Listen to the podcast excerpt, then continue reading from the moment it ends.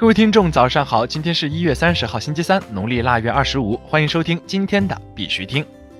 以下是昨天行情，截止到昨天下午十八点，根据 Coin Market Cap 数据显示，全球数字货币市场总市值为一千一百一十五亿六千两百一十五万美元。二十四小时成交量为两百零一亿一千九百五十万美元，比特币报三千四百一十三点五二美元，较前一天跌幅为百分之一点九四；以太坊报一百零四点六零美元，较前一天跌幅为百分之三点一四。今天的恐慌指数为二十一，昨天为三十五，恐慌程度大幅上升，恐慌等级由恐惧转为极度恐惧。目前的市场一直在不断下挫，看不到任何底位存在，近期不可能奢望有回转或反弹迹象。从今天成交量可以明显的看到，市场已经普遍缺乏持续性，市场情绪以抛空为主，没有出现什么做多力量，多个币没有减缓趋势，继续回落。既然市场弱势呢，那我们也没有必要去冒险，建议以观望为主。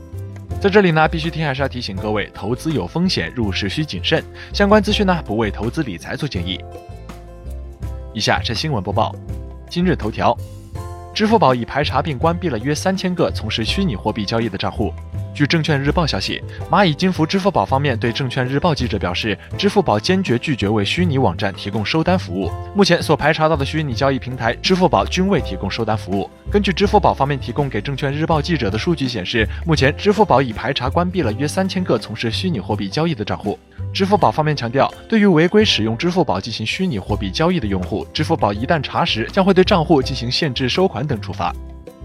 火币回应支付宝、微信表示，用户间转账为点对点个人行为。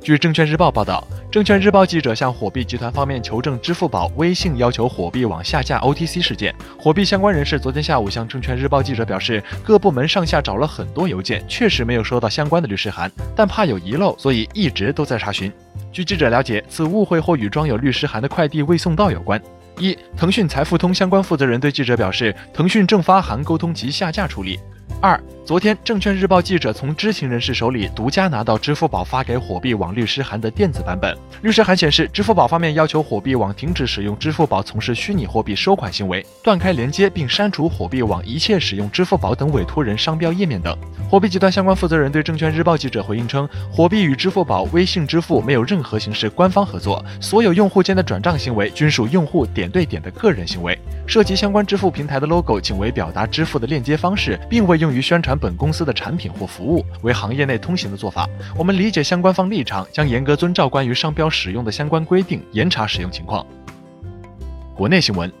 武汉心动科技将于今年夏天推出 Green 矿机。中国矿机生产商心动科技宣布，将于今年夏天推出 Green 矿机。心动科技目前尚未说明该矿机的具体配置等信息，表示相关信息会在矿机预定之时发布。BitSpark 计划推出首个与港币挂钩的稳定币。据彭博消息，香港比特币汇款公司 BitSpark 的 CEO 乔治·哈拉布与保罗·艾伦、道格·克里兹纳讨论推出首个与港币挂钩的稳定币 SparDex。银联发函封堵虚拟货币场外交易支付渠道。据支付界报道，中国银联日前下发关于严禁为非法交易提供支付服务的函，文中称，银联公布了二十七家互联网销售彩票平台网址和二十五家虚拟货币交易平台。银联在文件中要求成员机构不得以任何形式为非法交易提供服务，认真做好全面自查整改工作。若排查发现存在为互联网销售彩票平台、代币发行融资及虚拟货币交易平台等非法交易提供支付服务的，即立即停止合作。据消息人士透露，主流虚拟货币交易所均在列。BTT 在币安 Launchpad 十五分钟完成众筹。BitTorrent 在币安 Launchpad 众筹，其中 BNB 众筹部分两百三十七亿六千万 BTT，共花费十三分二十五秒便众筹完毕。TRX 众筹部分三百五十六亿四千万个 BTT，共花费十四分四十一秒众筹完毕。二十三点一十五，所有 BTT 份额全部众筹完毕。期间由于过于火爆，众筹页面曾宕机五分钟。国际新闻：区块链智能手机 Fini 开始在日本销售，目标两万台。据 JP 点 Coin Telegraph 消息 s e r i r e b e l 今天宣布将开始在日本销售区块链智能手机 Fini。s e r i r e b e l 的 CEO 霍格古表示，日本是重要的市场之一，目标是在一九年卖掉两万台。Netcoin 公司开发新程序，可直接使用法币购买加密货币。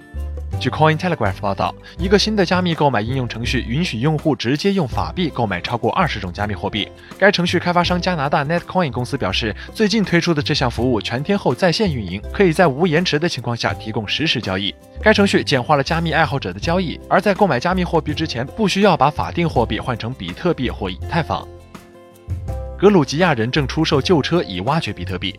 据《纽约时报》报道，尽管比特币已从最高点两万美元下跌了百分之八十二到三千六百美元左右，成千上万的格鲁吉亚人却正在出售旧车，甚至是奶牛，转而购买高性能的计算机以挖掘比特币。经济部长乔治·科布利亚表示，经济的数字化转型是该国的首要任务，会尽全力支持。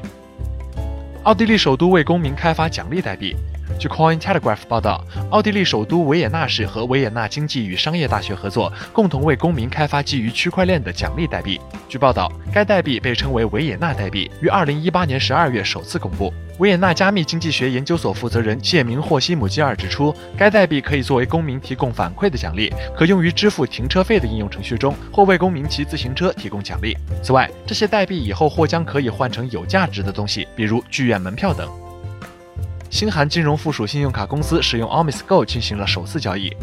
据 Crypto Briefing 消息，韩国信用卡公司新韩卡使用 Omis Go 进行了首次交易。新韩卡数字规划团队经理 Arthur 在一份新闻稿中表示，概念证明对于理解我们能够利用 Plasma 和区块链本身做什么是大有裨益的。好了，今天的必须听新闻播报就到这里。更多区块链资讯呢，请关注我们的微信公众号 b i x u t i n g 下划线，也就是必须听的拼音加上一个下划线。喜欢的点赞收藏，记得分享给身边的小伙伴哦。最后呢，感谢各位听众的支持，祝大家度过美好的一天，我们明天见。